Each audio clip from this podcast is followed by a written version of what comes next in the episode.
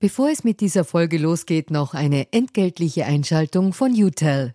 Wie ihr als treue Hörerinnen und Hörer unseres Podcasts wisst, steht ganz offen gesagt für Transparenz.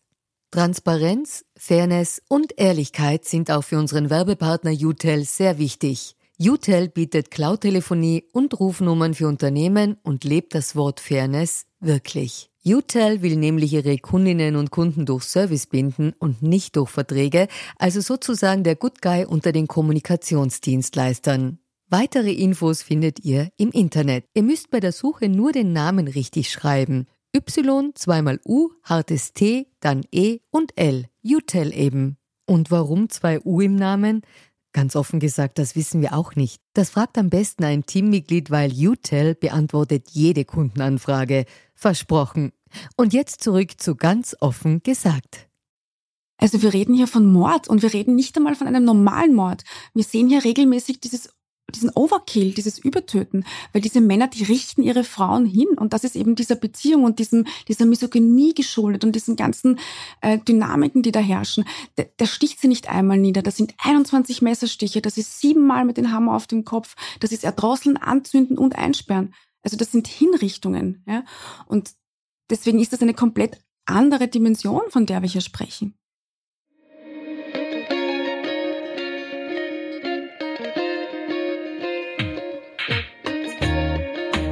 Herzlich willkommen bei Ganz offen gesagt, dem Podcast für Politikinteressierte. Mein Name ist Stefan Lasnik und mein heutiger Gast ist die Journalistin und Buchautorin Yvonne Wiedler. Mit ihr spreche ich über Femizide. Warum ist das Thema Frauenmord in Österreich leider ein besonders wichtiges Thema? Was sind die gesellschaftlichen Hintergründe dazu? Was haben patriarchale Strukturen mit Femiziden zu tun? Welche Fehler passieren in der Medienberichterstattung über Femizide? Und was können Politikerinnen und Politiker aber auch wir alle als Gesellschaft unternehmen, um diesen furchtbaren Verbrechen entgegenzuwirken.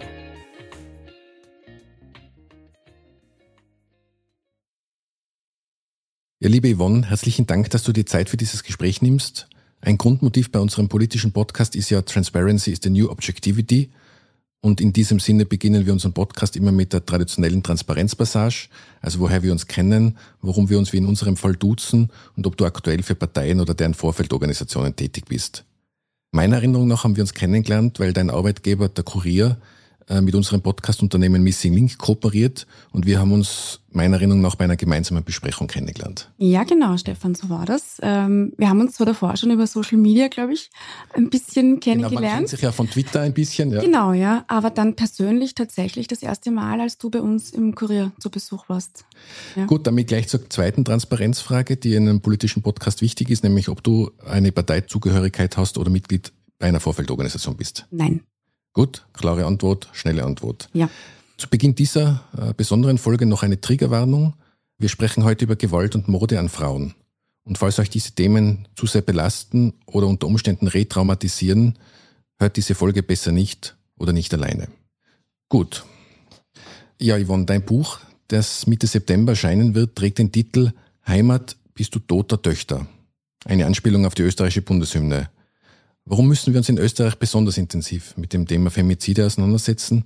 Und vielleicht fangen wir überhaupt einmal an mit dem Begriff des Femizid. Was versteht man darunter und was ist da die richtige Begriffsdefinition? Unter Femizid versteht man die Tötung einer Frau aufgrund ihres Geschlechts. Also der Begriff ist an und für sich recht weit gefasst. Ein Femizid kann einerseits die klassische Trennungstötung sein, wie wir das in Österreich oft sehen. Ein Femizid kann aber auch ein Ehrenmord sein zum Beispiel, ähm, wenn der Bruder die Schwester tötet mit gewissen Kulturen meistens zugeschrieben. Da haben wir in Österreich zum Glück nicht so viele. Ein Femizid kann aber auch sein, die Folgen äh, einer Genitalverstümmelung bei Mädchen zum Beispiel, wenn sie danach sterben oder abgetriebene weibliche Fötus zum Beispiel in Indien oder in China, wo man nicht einmal schätzen kann, wie viele das sind. Ähm, all das wäre ein Femizid.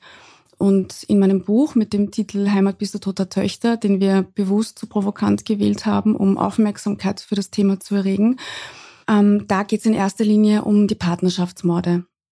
Also um diese klassischen Trennungstötungen, weil in Österreich sind das weit über 80 Prozent der heimischen Femizide. Du hast jetzt schon gesagt, ihr arbeitet in dem Buch österreichische Fälle und österreichische Opfergeschichten und auch die gesellschaftspolitische Dimension auf. Ja. Warum ist es gerade in Österreich ein wichtiges Thema? Es ist deshalb ein wichtiges Thema, weil äh, wenn man auf die Zahlen blickt, zum Beispiel, äh, wir schon seit geraumer Zeit immer über dem EU-Durchschnitt liegen. Und zum Beispiel 2017 war Österreich auch das einzige Land in der EU, wo mehr Frauen als Männer ermordet wurden. Also natürlich muss man dazu sagen, dass Ländervergleiche immer ein bisschen schwierig sind, weil Delikte unterschiedlich erfasst sind, definiert werden oder auch weil zum Beispiel weibliche Mordopfer und Femizide oft in einen Topf geworfen werden. Deswegen sind die Zahlen ein bisschen unsauber. Aber dennoch blickt man auf diese Statistiken, dann haben wir offenkundig ein Problem.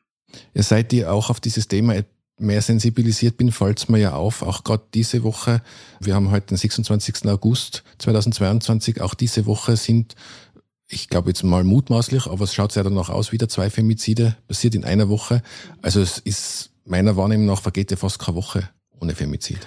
Ja, also tatsächlich, jetzt waren wieder eben zwei in zwei Tagen, wenn man davon ausgeht, äh, dass die Vermutungen stimmen. Und blicken wir zurück in den Frühsommer. Wir hatten beginnend mit Mai, da waren es kaum sechs Wochen, wo wir sieben getötete Frauen hatten. Ja? Und warum habe ich dieses Buch geschrieben? Diese erschütternde Stille von Seiten unserer Regierung, die macht mich einfach fassungslos. Und ich frage mich, was muss noch passieren, dass diesem Thema endlich mehr Priorität eingeräumt wird? Weil schauen wir uns die gesamte Mordkriminalstatistik an, dann haben wir im Schnitt in Österreich im Jahr 50 bis 60 Morde. Und man kann davon ausgehen, dass jedes Jahr mehr als die Hälfte Femizide sind. Und da muss man jemand erklären, warum dieses Thema nicht endlich mehr Priorität bekommt. Ich hoffe ja, dass unser Podcast auch dazu beiträgt, das Thema mehr zum Thema zu machen. Wie schwierig waren denn die Recherchen zu deinem Buch? Vor welchen Schwierigkeiten bist du denn da gestanden? Ja, also gute Frage. Ähm, ich muss gerade überlegen, also es gab mehrere unterschiedliche schwierige Dimensionen, sagen wir es mal so. Einerseits die Recherche zur Datenlage und überhaupt selbst zu Zahlen zu kommen, die ist einfach schlecht in Österreich, das muss man sagen. Ähm, es wird auch in der polizeilichen Kriminalstatistik das Kriminalitätsphänomen Femizid de facto nicht erfasst. Es gibt eben die weiblichen Mordopfer und dann weiß man vielleicht, ist es eine Bekanntschaft, eine Zufallsbekanntschaft oder eine häusliche Wohngemeinschaft, aber dass ein Femizid ein strukturelles gesellschaftliches Phänomen ist, das kommt einfach nicht vor. Ja? Und es ist für mich immer noch unfassbar, dass wir tun, als wäre das eine Sache zwischen zwei Menschen, zwischen Mann und Frau in einer Beziehung, weil das ist es nicht. Da liegen Geschlechterungerechtigkeiten zugrunde, die uns alle etwas angehen. Also da, um auf die Frage zurückzukommen, war natürlich einmal eine Recherche Zahlen, Fakten, wo stehen wir, wie viele Femizide nach ihrer Grunddefinition waren es eigentlich, bei wie vielen gab es vorher eine Geschichte mit häuslicher Gewalt, bei wie vielen nicht. Das war richtig schwer zu herauszufinden, weil das teilweise einfach nicht erfasst wird. Und dann natürlich, wenn wir auf die Ebene der betroffenen Frauen und der betroffenen Familien gehen, äh, ja, Interviewpartnerinnen zu finden, die entweder überlebt haben oder Angehörige von ermordeten Frauen. Das ist sehr heikel und äh, ich verstehe das ehrlich gesagt auch, wenn das jemand nicht machen möchte. Ja. Aber da die richtige Ansprache zu finden, ähm, den Kontakt aufrechtzuerhalten, bis es zu einem Treffen kommt. Und das Problem war eben auch, dass ganz viele von diesen Menschen schon so von den Medien geschädigt wurden, dass die einfach keine Interviews mehr geben. Also wenn man die Geschichten hört, was die alles erlebt haben, ja, von Reportern, die sich hinter Grabsteinen versteckt haben, ja, und die weinende Schwester fotografiert haben und Interviews abgedruckt wurden, die nie gegeben wurden und Details veröffentlicht äh, über Morde, die die Verwandten noch gar nicht wussten, ja, also wirklich fürchterlich, ja. Und das war eigentlich eine der größten Herausforderungen, da Menschen zu finden, die mir noch einmal, obwohl sie mich nicht kennen, ihr Vertrauen schenken, ähm, damit ich deren Geschichten in diesem Buch niederschreiben kann. Du hast mir im Vorgespräch erzählt, dass dir das eben so wichtig war, diese Geschichten in deinem Buch zu erzählen und eben dann auch wieder in anderen Kapiteln mit der Sachebene zu verknüpfen, ja. weil die Frauen ja auch selten da kommen wir später noch dazu, eben zur Berichterstattung, aber die kommen ja auch selten dann zu Wort beziehungsweise in der Berichterstattung vor, weil zu dem Zeitpunkt ihre Stimme oft leider auch schon dann verstummt ist tatsächlich. Genau, ja. Also mir war es ganz wichtig, ähm, dass das ausgewogen ist zwischen ähm, der sachlichen Aufbereitung des Themas, die wichtig ist, also Maßnahmen etc., was Status quo, Gesetze und alles, aber auf jeden Fall auch diese die Geschichten der Frauen, weil ich finde, ein Buch über Femizide zu schreiben, ohne dass Frauen darin zu Wort kommen, ohne private Geschichten zu lesen, das geht gar nicht. Ja. Und man versteht die Dinge auch einfach besser. Ja? Also man kann jetzt einfach in einem Sachbuch schreiben, ja, und die hat sechs Jahre lang Psychoterror erlebt, ja, und jeder denkt sich, oh, schlimm, Psychoterror. Aber wenn man dann ganz konkret hinschreibt, was das bedeutet im Alltag der Frau, dass der Mann jeden Tag in der Früh die Duschköpfe abmontiert, damit sie sich nicht duschen kann, weil er sie total unter Kontrolle hat, dass er jeden Tag in ihr Handy schaut, ja, mit wem sie schreibt, dass er ihr den Wohnungsschlüssel wegnimmt, damit er kontrolliert, wann sie in die Wohnung kann, dann versteht man diese Dimensionen erst. Und dazu braucht man eben diese Protagonistinnen-Geschichten. Und was du vorher noch angesprochen hast wegen der Medienberichterstattung, die Stimme der Frauen verstummt, da kann man dann noch genauer drüber reden. Das ist natürlich ein Riesenproblem, weil er hat sie ermordet, sie kann nicht mehr reden, die Familien stehen unter Schock, die reden meistens auch nicht und alles, was wir lesen, ist im schlimmsten Fall das Statement des Verteidigers, ähm, der uns noch erklärt, dass sein armer Mandant provoziert wurde und wir gleich mal eine Täter-Opfer-Umkehr sehen die man dann ja auch teilweise in den Formulierungen sehen. Aber wie gesagt, zu dem Thema würde ich dann später genau, kommen. Ja. Mhm. Ich würde nämlich, weil das ist nämlich etwas, wo ich glaube, wo die Sensibilität teilweise fehlt.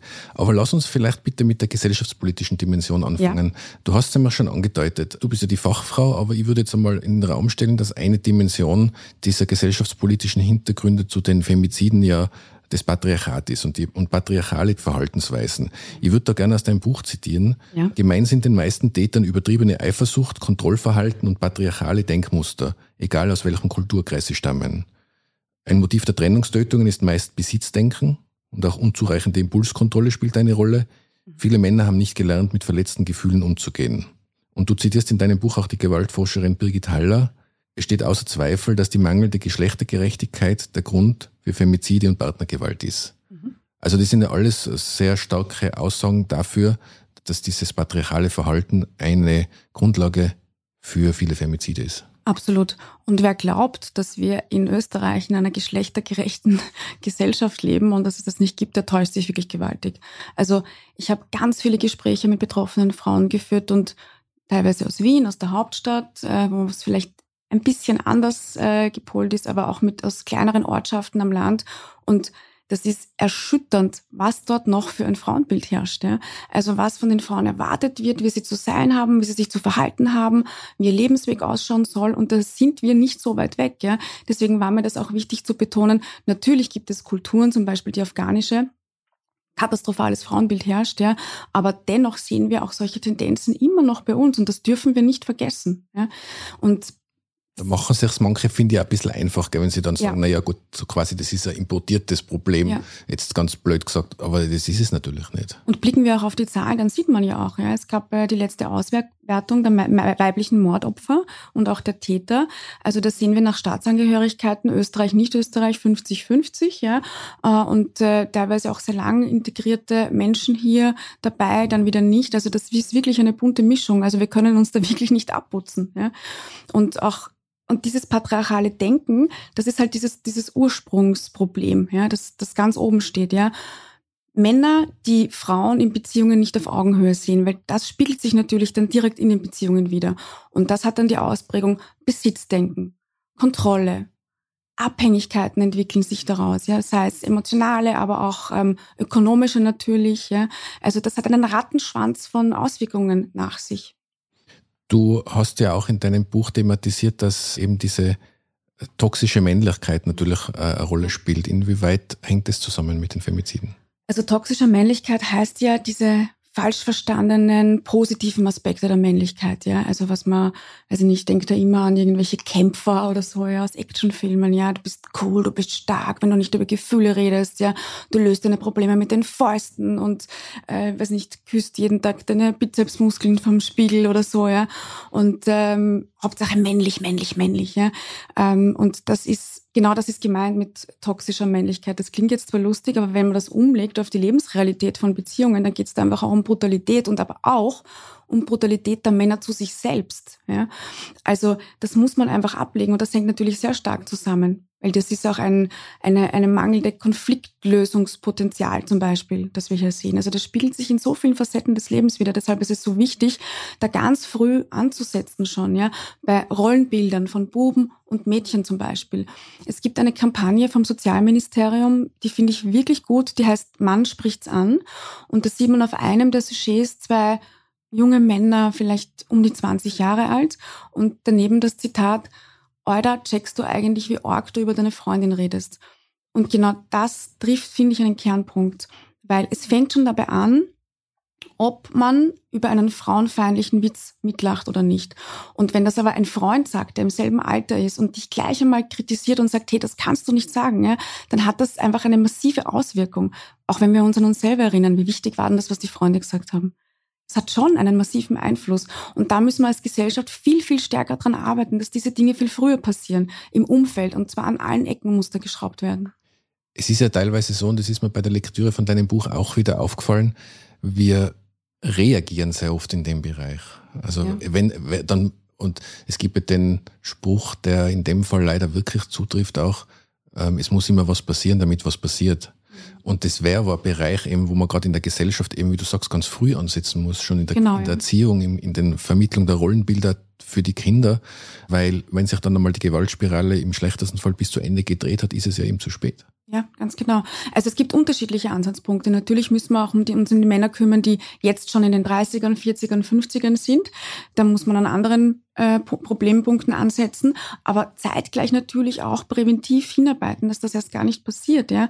Und ähm, wenn da die Eltern aus irgendeinem Grund nicht imstande dazu sind, weil vielleicht Krisenfamilie, dann muss man stärker in diese Krisenfamilien reingehen. Ja? Äh, Gewaltgeschichten, die sich fortsetzen, unterbrechen. Ja? Oder eben die Schule muss einspringen oder ein Hort oder andere Teile des Umfelds. Es gibt ja Möglichkeiten. Ja? Ich meine, es gibt eh viel Bubenarbeit an Schulen schon. Es werden Workshops gehalten zum Beispiel. Aber es ist noch viel zu wenig. Ja. Und das habe ich sehr interessant gefunden. Es ist eben unabhängig jetzt von der kulturellen Herkunft und es ist zu einfach, das nur in diese Richtung zu schieben, ohne es zu leugnen. Ich finde das sehr, du hast es sehr gut aufgearbeitet.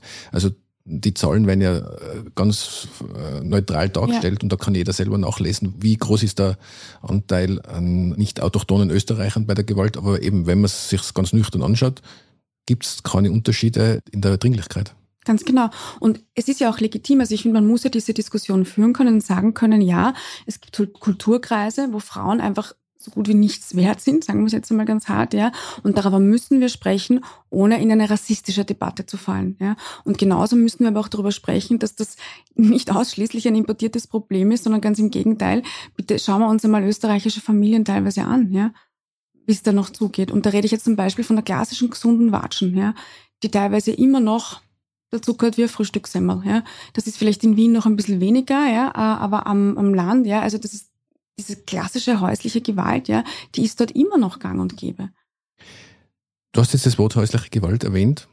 Ich habe ja bei der Lektüre deines Buches auch wieder gelernt, es gibt ja sowas wie ein, es, es wird dort Rat der Macht und der Kontrolle genannt. Also mhm wenn wir jetzt über Femizide sprechen, ist es ja so, dass die meistens eine Vorgeschichte haben. Es passiert ja selten oder wahrscheinlich nie, dass jemand in der Früh aufwacht und sich denkt, jetzt könnte ich eigentlich äh, meine Frau umbringen, sondern das, ist, das hat ja meistens eine lange Vorgeschichte. Ja. Und da gibt's teilweise sogar wissenschaftlich aufgearbeitet, ein Ablauf, der sich leider sehr oft auch wiederholt. Kannst du das kurz schildern, wie, wie man sich das vorstellen kann? Du meinst jetzt quasi der Weg zum, zum Femizid? Ja. Ah, zum Beispiel das, das Monkton-Smith-Modell. Genau, ja, genau. genau ja. ja äh, Jane Monkton-Smith ist eine britische Kriminologin, ähm, die sich sehr viel mit Femiziden, Femizidtätern auseinandergesetzt hat. Und äh, die hat ein Stufenmodell entwickelt, äh, das aus acht Stufen besteht und quasi ähm, das Muster, das Verhaltensmuster eines Mannes, was in ihm passiert, äh, bis es schließlich zu diesem äh, Mord kommt. Und sie hat da über 300 Femizidfälle untersucht und das traf auf ganz viele davon zu. Und das besagt eben, dass du, dass das Männer sind, die am Anfang sehr schnell sehr viele Komplimente machen zum Beispiel, sehr schnell die Frau dann auch in die Beziehung drängen und dann sehr schnell in die Isolation der Frau gehen. Ja, also du kannst mir, sie sprechen sehr schnell von für immer sind wir zusammen zum Beispiel. Ja, also da sollten auch wirklich alle Alarmglocken schrillen, wenn das zu früh kommt. Ja, also man hat dann manchmal eh auch ein, ein Gespür vielleicht dafür. Ähm, und dann gibt's eben, also nicht vielleicht viele Geschenke und dann geht's aber sehr schnell eben, kippt das in dieses Psycho Terror-Ding. Also zum Beispiel, dann werden sie eifersüchtig und wo warst du und wieso so lange? Und das fängt dann klein an und wird immer stärker. Und das, das steigert sich halt einfach. Ja? Und irgendwann einmal kommt es zu dem Punkt, wo es einen Bruch gibt, einen Trigger. Das kann jetzt zum Beispiel sein, wenn die Frau das nicht mehr aushält, dass sie sich trennen will. Oder es gibt einen anderen biografischen Bruch im Leben des Mannes. Es kann ein Jobverlust sein, trinkt er vielleicht viel, keine Entschuldigung, aber das zeigen halt einfach die Daten. Ähm, und dann kommt der große Clash, ja. Dann ist es entweder so, dass die Männer anfangen zu drohen, du trennst dich sicher nicht, oder sie fangen an zu betteln und gehen eher in die Unterwerfung. Dann funktioniert das vielleicht wieder eine Zeit lang, weil dann die Entschuldigungen kommen. Das kennt man ja auch von der Gewaltspirale. Ähm, und dann funktioniert es aber doch nicht. Und dann kommt dieser Sinneswandel, wo der Mann entschließt, er wird diesen Mord begehen. Er muss sie töten. Es gibt nur noch diesen Tunnel. Und am Ende dieses Tunnels steht der Femizid. Was dann noch oft passiert, und das haben wir auch kürzlich bei einem Frauenmord in Salzburg in Piesendorf gesehen, wo das auch so war, er macht dann kurz den Anschein, als würde er sich versöhnen wollen. Ja, dann gibt es ein Treffen, wo er sagt, na gut, lass uns noch einmal über alles in Ruhe reden. Oft ging es, in dem Fall ging es um die Klärung noch von finanziellen Gütern, die Aufteilung, ja, solche, solche Dinge. Sie hat sich dann darauf eingelassen und ja, bei dem Treffen hat er sie dann erstochen. Mir war das ganz wichtig, dass du das heute noch einmal schilderst, weil wir hoffen es nicht, aber es könnte ja passieren, dass jemand in seinem Umfeld sowas beobachtet. Und wie du sagst, es gibt tatsächlich sowas wie eine Systematik, die immer wieder vorkommt und die man dann, wenn man sie irgendwo beobachten kann oder im schlimmsten Fall bei sich selber beobachten kann, wo dann alle Alarmglocken läuten sollten. Und das, das habe ich besonders schlimm gefunden, was du jetzt geschildert hast, dass es dann sowas gibt wie, wie eine vermeintliche Entspannung. Genau. Und ja. das eigentlich der Auftakt von der großen Katastrophe ist. Genau, ja. Und das ist natürlich diese Fälle, wo die nach diesen Mustern ablaufen, wo auch schon diese häusliche Gewalt vorher da ist, ja, die muss man einfach viel, viel genauer beobachten, weil es gibt ja leider auch diese Femizidfälle, wo tatsächlich davor noch nie eine Form der physischen Gewalt passiert ist. Psychische fast immer, nur die wirkt nach außen halt nicht so. Die sieht das Umfeld vielleicht auch nicht so. Ja. Da hat die Frau keine blauen Augen. Ja. Aber diese Fälle, wo tatsächlich zum Beispiel in meinem Buch kommt auch der Fall von der Larissa Bieber vor, von der jungen Tirolerin, der wäre vermutlich nicht verhinderbar gewesen. Das muss man einfach sagen. Es hätte sie getroffen, es hätte auch eine andere treffen können. Oder wir erinnern uns, im Jahr 2008 in Wien-Hitzing. Ich nehme den Fall gerne her, weil es eine gut betuchte Familie ist und ähm, man neigt ja auch dazu, diese Gewalttaten gerne den niedrigeren Schichten zuzuschreiben, aber das war ein Parlamentsmitarbeiter aus Hitzing, seine Frau Mitarbeiterin im Finanzministerium. Ähm, er hat sich verspekuliert mit Geld zum Beispiel und hat dann äh, sie mit der Axt geschlagen und die halbe Familie gleich hinzu zum Beispiel. Ja. Und das ist auch etwas, der hat zuvor noch nie die Hand gegen seine Frau erhoben. Auch das wäre vermutlich nicht verhinderbar gewesen. Ja. Aber Fälle, wie wir das Muster jetzt gesehen haben äh, von der Monkton Smith zum Beispiel, wo es diese Anzeichen gibt, da müssen wir einfach viel genauer hinschauen. Ja. Da gehört Zivilcourage dazu, da gehört natürlich ähm, die Seite der Polizei dazu und alle Menschen im Umfeld, Institutionen, die da irgendwie anstreifen, weil da haben wir die Chance, dass wir das verhindern können. Bei den anderen Fällen leider nicht. Ja. Also du hast jetzt gesagt, eine Möglichkeit oder eine Chance besteht darin, dass es aus dem persönlichen Umfeld äh, diese Wahrnehmungen gibt und diese Möglichkeiten gibt, eventuell einzugreifen. Die andere Perspektive ist die der Polizei. Inwieweit hast du in deinen Recherchen festgestellt, ob Frauen, die jetzt mit solchen Themen auch zur Polizei gehen, werden die immer ernst genug genommen? Das ist eine sehr schwierige Frage. Also da muss ich vorweg schießen, dass natürlich es so ist, wie bei vielen Dingen, dass in den Medien ausschließlich die negativen Fälle landen. Ja? Also wir lesen von den Fällen, wo die Polizei Fehler gemacht hat, wo sie sich extrem ungut verhalten haben, zum Beispiel Frauen nicht ernst genommen haben oder Femizid passiert ist und man sich fragt, wie kann das sein? Ja? Da waren fünf Betretungsverbote, da war das, da war das. Wie ist das möglich? Ja? Zu Recht fragt man sich das und zu Recht müssen diese Fälle aufgearbeitet werden, weil da ist irgendwas schiefgelaufen. Aber die Fälle, wo Beamten und Beamtinnen richtig gehandelt haben und dann schlussendlich nichts passiert ist, die kennen wir nicht. Ja. Also so fair, finde ich, muss man sein. Mhm.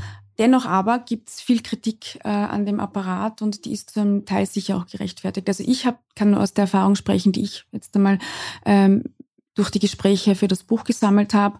Und es war so halb-halb, würde ich sagen. Also ich habe teilweise von wirklich schlimmen Erfahrungen mit der Polizei erfahren, vor allem wenn es in diese Richtung geht mit dem Psychoterror, ja, wenn man relativ wenig in der Hand hat. Ja, na, hat er heute eine SMS geschrieben, ja, dass er es umbringt, ja, und hat es gemacht, na, ja.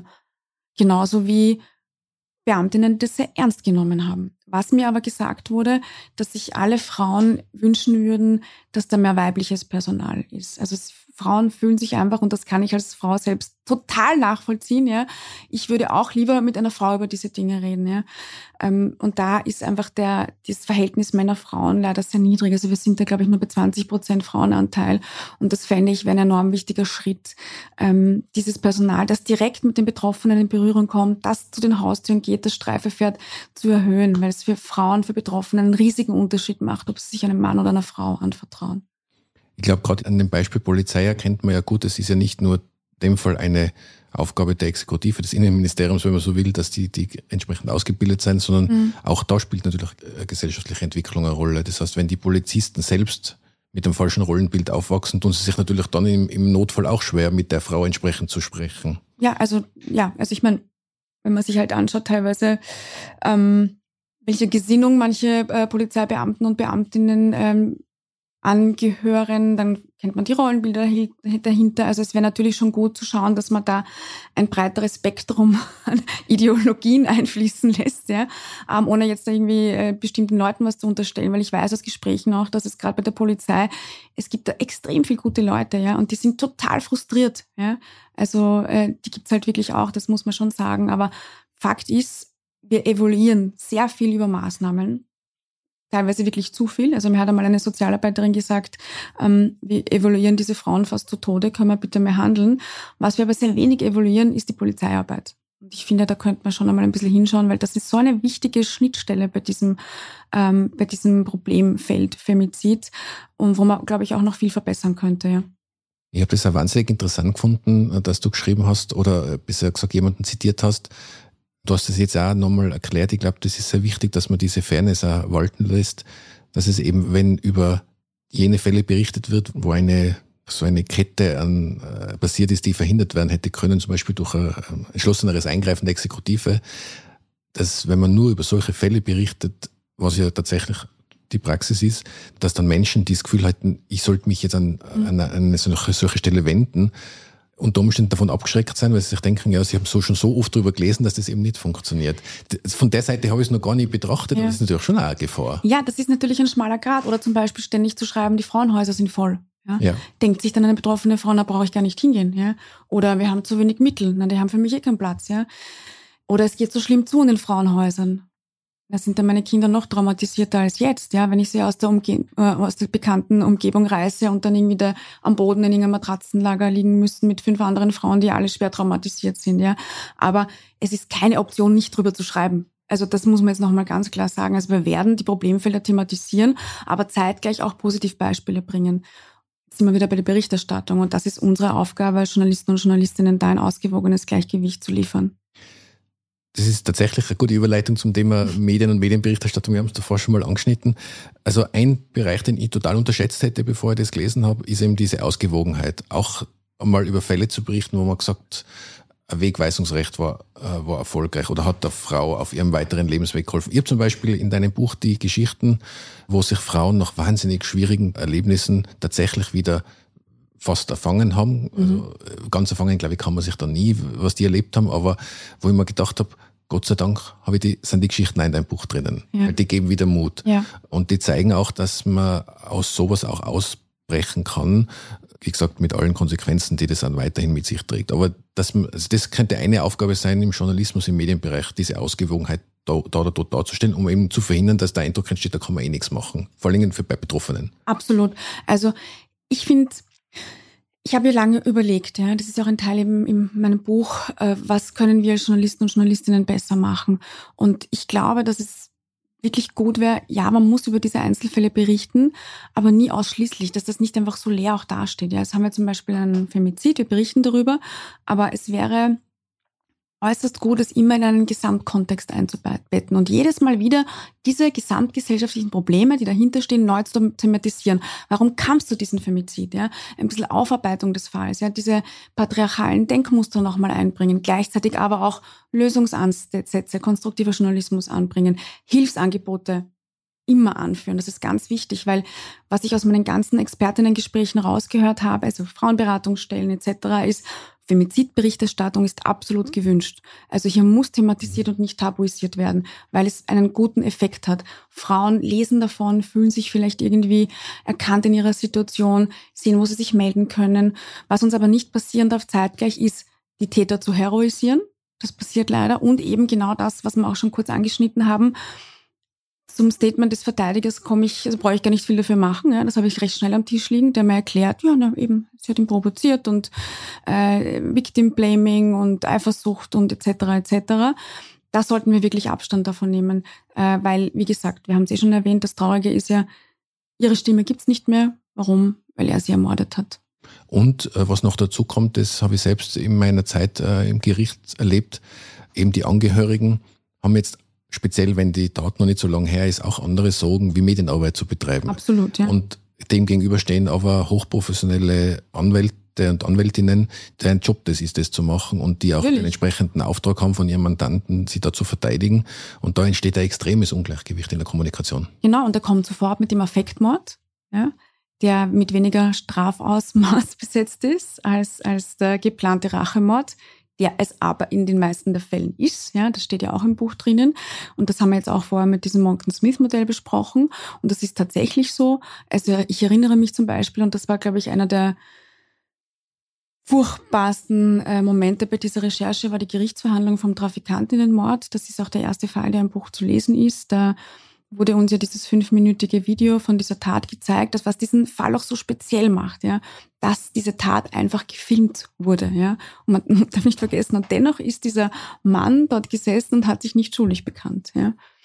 Und äh, sogar dort war es noch eine Riesenshow, ja. Und, und, äh, und die Anwälte und du wusstest die ganze Zeit, die Familie sitzt da hinter mir oben in der Galerie und muss sich das jetzt anhören, wie die Tochter da nach wie vor beleidigt wird, ja, wie er sich in den Himmel hebt, wie er die Schuld ausnahmslos im Außen sucht, ja, und dann den, den Promi-Strafverteidiger daneben sitzen hat, der das noch schön irgendwie pusht, ja. Also da ist ein wahnsinniges Ungleichgewicht, aber auch noch im Gerichtssaal.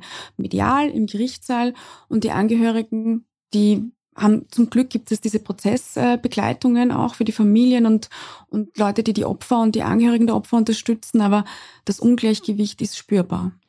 Und da sehe ich ja die Aufgabe eben bei den Journalistinnen und Journalisten, dass im Gerichtssaal das Ungleichgewicht besteht, das liegt etwas in, das, in der Natur der Sache, das kann man wahrscheinlich totschwer aufheben, aber in der Medienberichterstattung Absolut, kann man sehr wohl ja. darauf Einfluss nehmen. Ja. Und das fängt ja schon an. Und das ist, finde ich, auch total interessant. Wenn man darauf sensibilisiert ist, fällt es einem total auf. Und ich war das auch nicht immer, das gebe ich ja zu. Aber eben, es kommen oft so Sachen wie Eifersuchtsdrama. Ja. Äh, du hast ja. das Wort jetzt, glaube ich, selber davor erwähnt.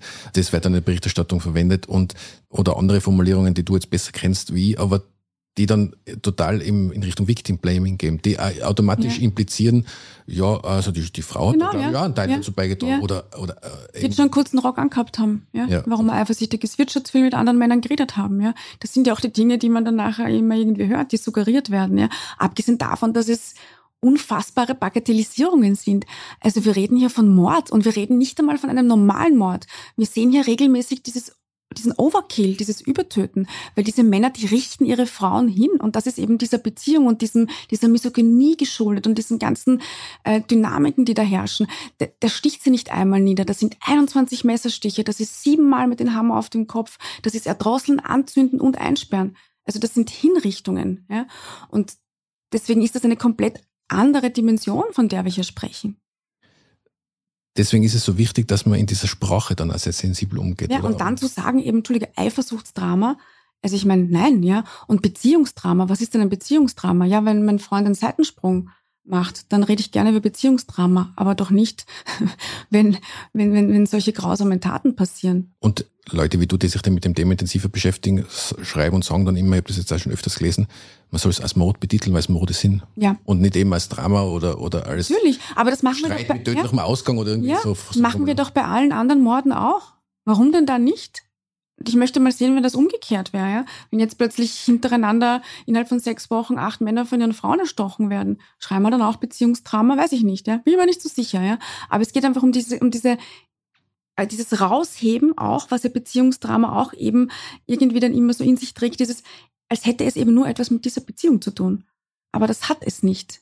Und das ist, geht uns wirklich alle etwas an. Und dieses Bewusstsein muss geschaffen werden. Das sind andere Länder wirklich besser als Österreich. Also es wird ja immer wieder Spanien als, als Vorzeigeland diesbezüglich ähm, erwähnt. Und das hat auch einen Grund, ja, weil die haben dort vor allem, was die Bewusstseinsarbeit angeht, sehr viel gemacht in den letzten Jahren. Also jedes Schulkind dort weiß, was Femicido ist. Die können die erklären. Tötung aufgrund des Geschlechts, ja, Geschlechterungerechtigkeiten, das, das, das, das, das. Und das ist einfach total wichtig und die Buben und die Mädchen eben mit einbeziehen. Glaubst du, dass das manchmal unbewusst passiert, also als zum Beispiel diese fehlende Berichterstattung? Oder hat das schon etwas auch mit der Sozialisierung zu tun, die halt so in Fleisch und Blut schon übergangen ist? Also ich unterstelle jetzt sicher nicht allen Bösartigkeit, ja, und äh, dass sie da jetzt wirklich den Frauen die Schuld mitgeben wollen. Ich glaube, das ist das dieses System, das reproduziert sich selbst, ja. Steht einmal irgendwo Beziehungsdrama, dann, ach, klingt gut, schreiben wir nicht immer Mord, schreiben wir das halt noch auch hin, ja. Und ich glaube, dass lange nicht drüber nachgedacht wurde. Deshalb ist ja diese Diskussion so wichtig, ja. Und es ist nicht so lange her, das ist vielleicht zwei Jahre, wo ich selbst noch ähm, männlichen Kollegen erklärt habe, warum es nicht okay ist, Eifersuchtsdrama zu schreiben weil sie es einfach wirklich nicht verstanden haben und sind keine bösen Menschen. Das muss man jetzt wirklich schon mal sagen, ja. Aber ich finde heute, im Jahr 2022, wo es diese Diskussionen gibt, gibt es keine Entschuldigung mehr, es nicht zu wissen. Weil dann bitte interessier dich dafür. Ich würde gerne im, im letzten Teil unseres Gesprächs mit dir darüber sprechen, wo du die Ansatzpunkte siehst, äh, wo man was verändern muss. Ich sage jetzt nämlich gar nicht bewusst nicht, wo man was verändern kann, sondern wo man was verändern ja. muss der, der erste Punkt, den Haben wir noch eine Stunde? ja. Von mir aus gerne. Ich denke, dass unsere Hörerinnen und Hörer äh, durchaus dem Thema Zeit widmen wollen. Und das ist jetzt ein wichtiger Teil. Also, erster Punkt, der mir einfällt, ist eben diese, an diesen tradierten, anerzogenen Rollenbildern mhm. zu arbeiten und daran was zu verändern. Genau. Also, das haben wir vorher auch schon angeschnitten. Das ist ganz wichtig. Und das ist an und für sich jetzt auch nicht so schwer umsetzbar, nach meiner Einschätzung. Ja? Also, da muss man sich halt einmal man muss sich halt, und das ist das, was ich in Österreich vermisse bei den Maßnahmen, ist ein Gesamtkonzept. Ein österreichweites Gesamtkonzept. Man sieht hier wieder mal diesen klassischen Fleckerlteppich und Niederösterreich macht, Niederösterreich macht das und Tirol macht das und teilweise gibt es da wirklich gute Projekte. Und dann habe ich bei der Recherche nachgefragt zum Beispiel, wie läuft das Projekt? Und ich denke mir, das, ist, das kostet nicht viel Geld, das ist super kreativ, das ist ein guter Ansatz, es zeigt Wirkung. Warum gibt es das nicht in ganz Österreich? Na, das wird noch evalu evaluiert. Ob, das Wort evaluieren ob eine österreichweite, ja mein Hasswort nach diesem Buch, ob, ob eine österreichweite Ausrollung sinnvoll ist, etc., etc., etc. Und ich denke mir, manchmal muss man auch ein bisschen mutiger sein und einfach Sachen machen. Ja? Und gerade wenn es um Gewaltprävention, Gewaltschutz geht, wäre es wirklich sinnvoll, sich österreichweite Strategien zu überlegen. Und was man auch in Spanien sieht, ist, und das zeigen auch Studien aus der Schweiz zum Beispiel, die sich mit vielen Maßnahmen auseinandergesetzt haben, im Gewaltschutz ist, es braucht dieses Gesamtkonstrukt einfach mit sinnvollen Maßnahmen, die wirklich gut ineinander greifen. Es macht keinen Sinn zu sagen, na, dann machen wir das und dann machen wir das und jeder dümpelt irgendwie so selber vor sich hin und findet keinen Anschluss an andere Maßnahmen. Ja? Du hast jetzt schon erwähnt, ich nehme an, das, das ist auch mit gemeint, äh, diese, mit einem, in einem Gesamtkonzept geht es ja darum, du hast es ja auch schon angesprochen, die strukturelle Diskriminierung von Frauen ist auch ein Nährboden für Femizide. Ja, und da können wir gleich einmal über die österreichische Frauenpolitik reden zum Beispiel. Also ähm, ganz am Anfang haben wir darüber gesprochen, warum schreibe ich dieses Buch, weil ich es unerträglich finde, ja, wie viel Stille von Seiten der Regierung, auch von der Frauenministerin vorherrscht. Ja. Also ich meine, da kommt einfach nichts. Das Einzige, was wir immer wieder hören, ist der Verweis auf das Gewaltschutzpaket, auf diese 24,6 Millionen Euro. Ja, guter erster Schritt, aber danke bitte, wir brauchen mehr. Ja, das ist auch bekannt. Seit Jahren gibt es die Forderung eigentlich nach dem zehnfachen Betrag, wo auch ganz genau aufgeschlüsselt ist, wofür wir dieses Geld brauchen würden. Und wir alle wissen, das Geld wäre da, wenn wir sehen, wofür sonst noch Geld so investiert wird und wie viel. Ja? Also das ist einfach eine Prioritätenfrage. Und dieses, diese feministische Frauenpolitik, also eine Frauenpolitik, die das einfach wirklich von Herzen macht und der diese Themen wichtig sind, ja, die braucht es einfach dafür. Und ich meine, so ehrlich muss man sich sein, die haben wir nicht, ja. Und das spürt man einfach, ja. Und an dieser Stelle muss ich auch noch sagen, ich habe viele Politiker und Politikerinnen für dieses Buch angefragt, für Interviews. Und aus dem Frauenministerium habe ich bis heute keine Antworten bekommen. Und ich finde, das ist schon sehr bezeichnend. Also bei dem ersten Buch über Femizid in Österreich es nicht der Mühe wert finden, zumindest schriftlich noch Antworten zu schicken. Zu schicken. Nicht einmal irgendwelche Plattitüden oder Floskeln habe ich bekommen. Das ist unfassbar für mich eigentlich. Also ich glaube, da kann man relativ einfach festmachen, wo es einen Ansatzpunkt gibt. Ein weiterer Ansatzpunkt, der sehr stark, glaube ich, auch mediale Aufgabe ist, ist ja, dass man Organisationen bekannt macht, mhm. Äh, wo Menschen, die in solchen Situationen sind, Hilfe bekommen. Auch deswegen, über das haben wir schon gesprochen, weil auch diese Positivbeispiele wichtig sind. Ja. Also Leute eben nicht, so wie du geschildert hast, wenn jemand hört, Frauenhäuser sind voll, dass die Frau sich dann nicht denkt, ja, dann hat es eh keinen Sinn, dort anzuklopfen. Einerseits Organisationen bekannt zu machen und, an, und, und Anlaufstellen und andererseits aber auch eben immer wieder medial zu versuchen, auch Positivbeispiele zu sagen. Absolut. Und was ich noch dazu sagen möchte, ist, ähm, ich habe ja mit vielen Frauenhausbetreiberinnen gesprochen, auch mit den denen, die dann in der, eher in der Führung sitzen, diese Organisationen.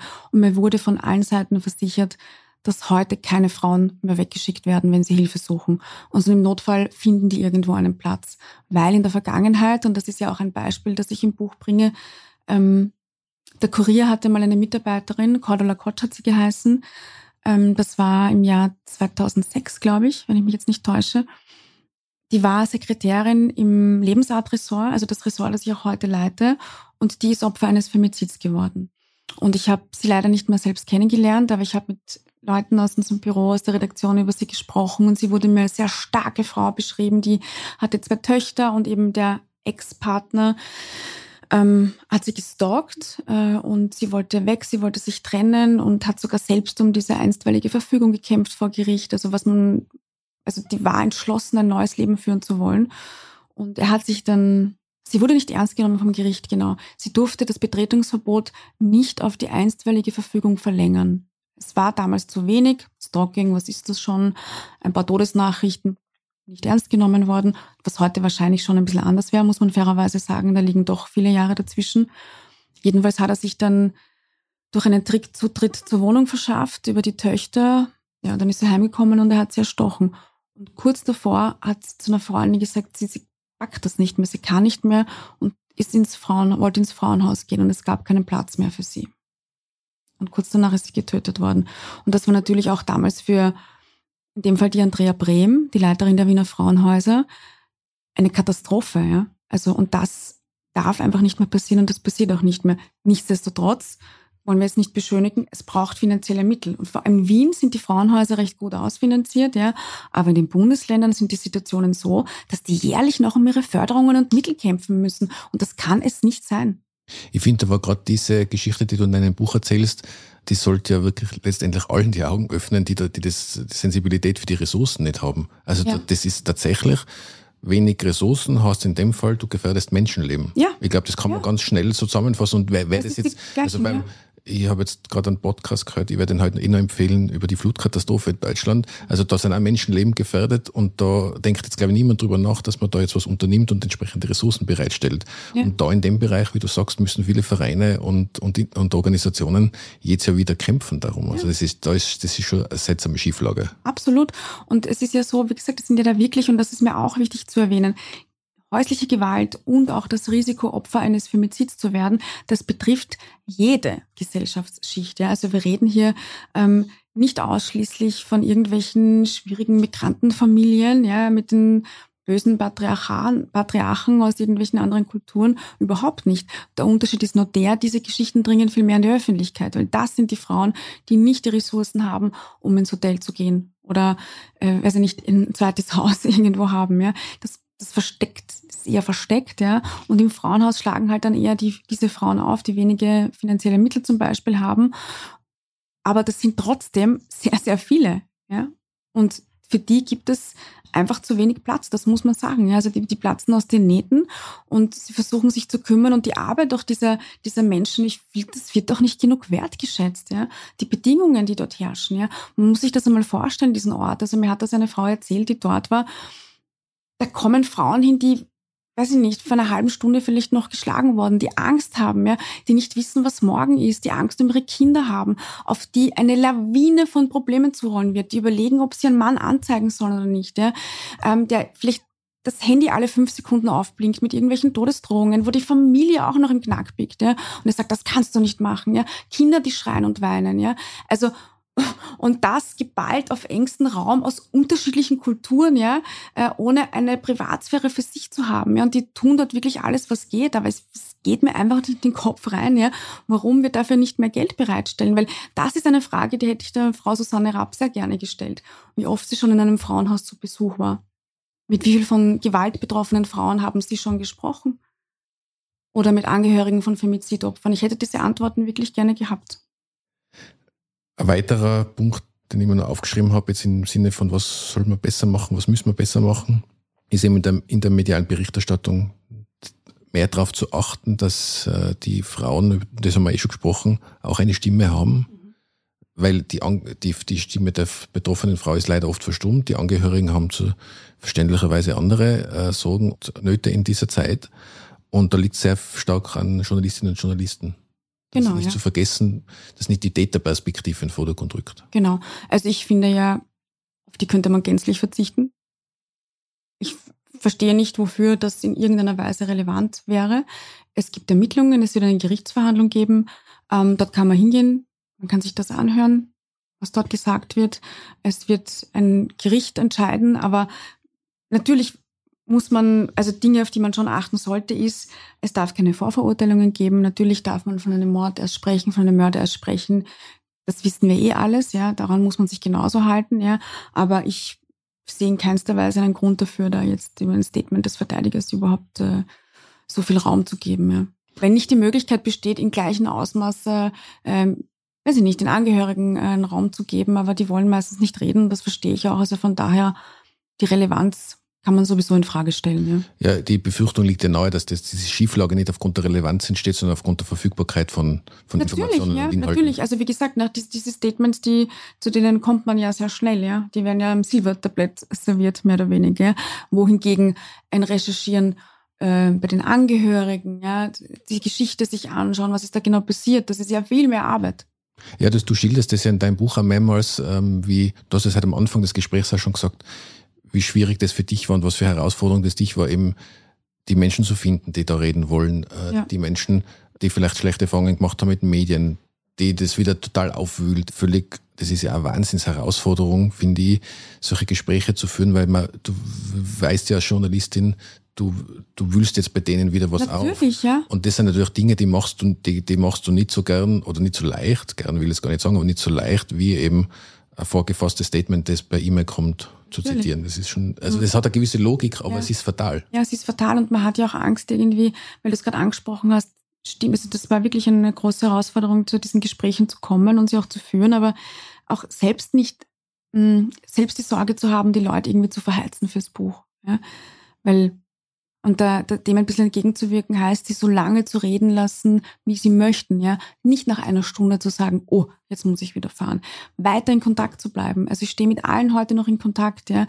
Auf Nachfragen antworte ich, ja. Wir gehen auch so manchmal, also du kannst da nicht einfach sagen, ja, für das brauche ich dich jetzt und jetzt lasse ich dich wieder fallen wie eine heiße Kartoffel. Das funktioniert nicht. Und ich fand ja sehr beeindruckend den Herrn Lehmert vom Weißen Ring in Salzburg. Ähm, ich habe ja viele der Experten und Expertinnen, die ich interviewt habe, um solche Kontakte gebeten, vor allem Angehörige von getöteten Frauen, weil das sehr schwierig ist, zu denen zu kommen.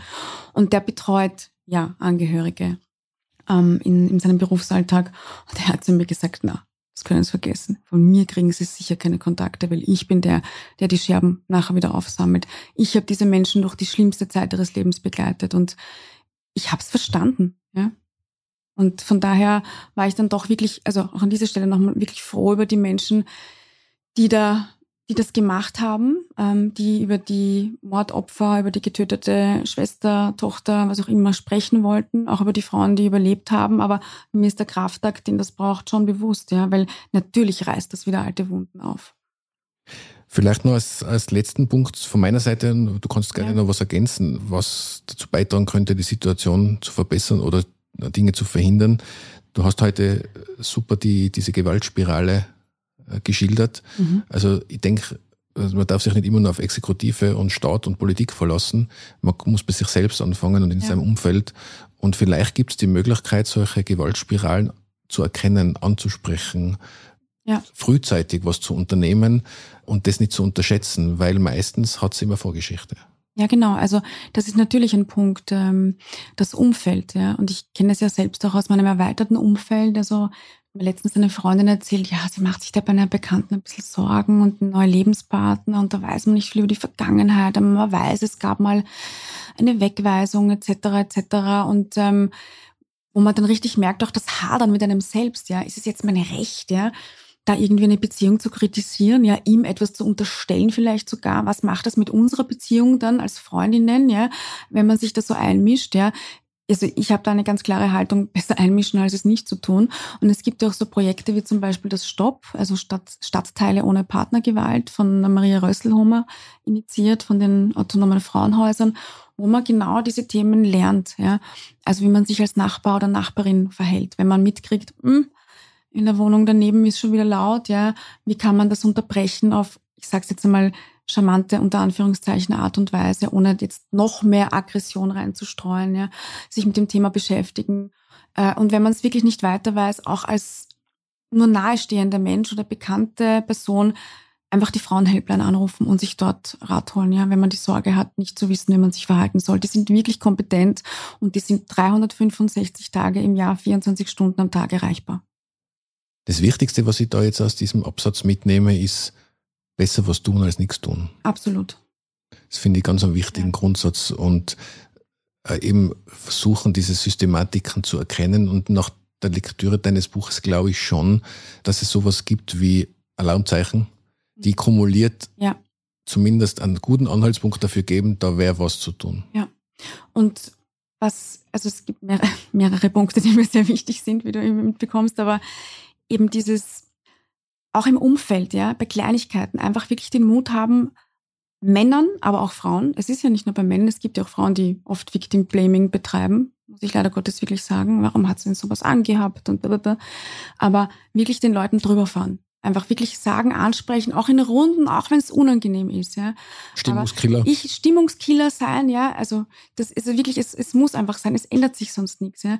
Irgendwann einmal, ich weiß, ich glaube, es war ein Jahr her oder so, da war ich in so einer Runde und da hat ein Mann was total Frauenfeindliches gesagt. Und ich habe dann aufgrund der Runde in der Runde nichts gesagt, ja. Und ich habe mich nachher so über mich selbst geärgert und gedacht, warum hast du das nicht gemacht, Yvonne, ja? Das musst du einfach tun. Das ist verantwortungsvoll. Und es ist verantwortungslos, es einfach so stehen zu lassen. Ja? Irgendjemand muss es ihm offensichtlich sagen. Und dann geh doch bitte mit gutem Beispiel voran ja? und pfeif auf die Stimmung, sondern bring hier Dinge in Ordnung, die gesagt wurden. Das ist das eine. Das zweite ist diese ständige Frage, die immer wieder kommt. Warum bleiben denn Frauen in diesen Beziehungen? Warum gehen sie denn nicht früher?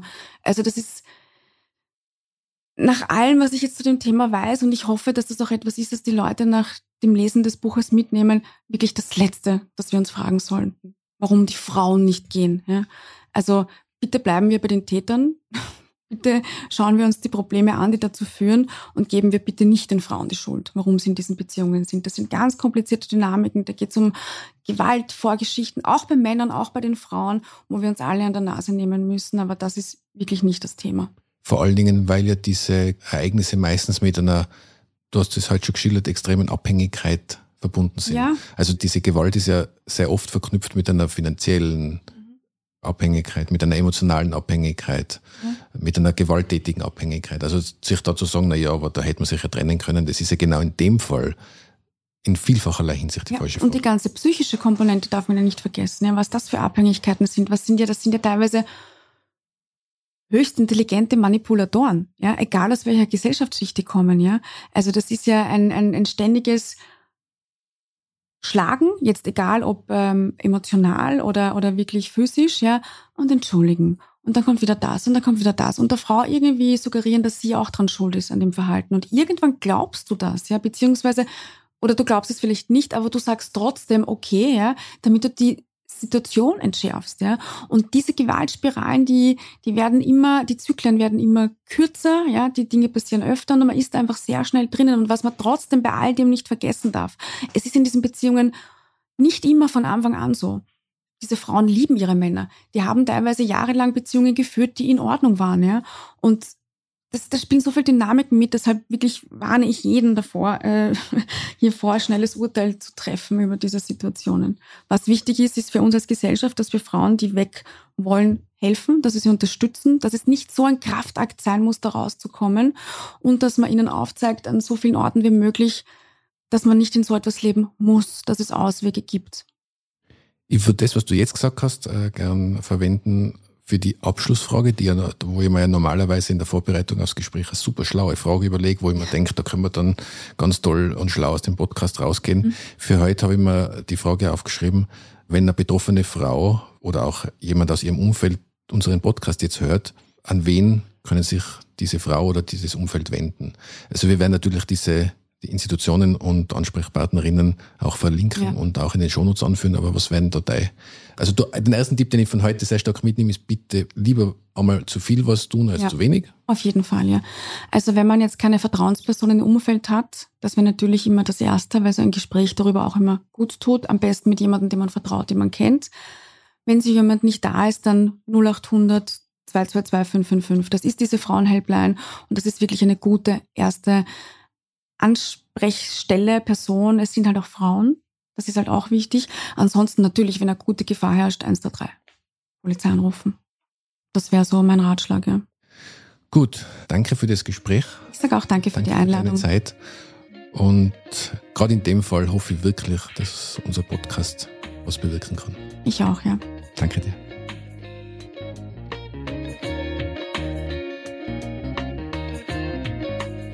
Das war die heutige Folge von Ganz offen gesagt.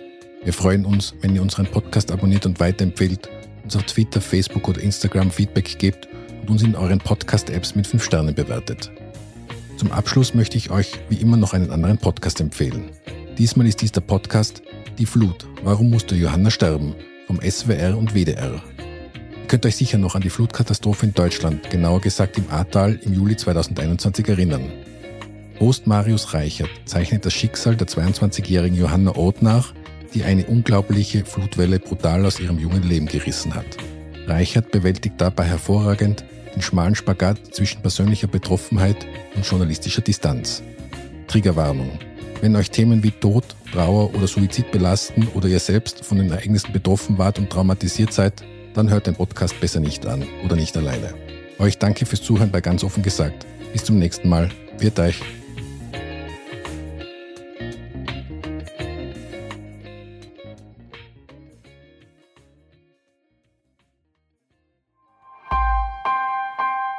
Missing Link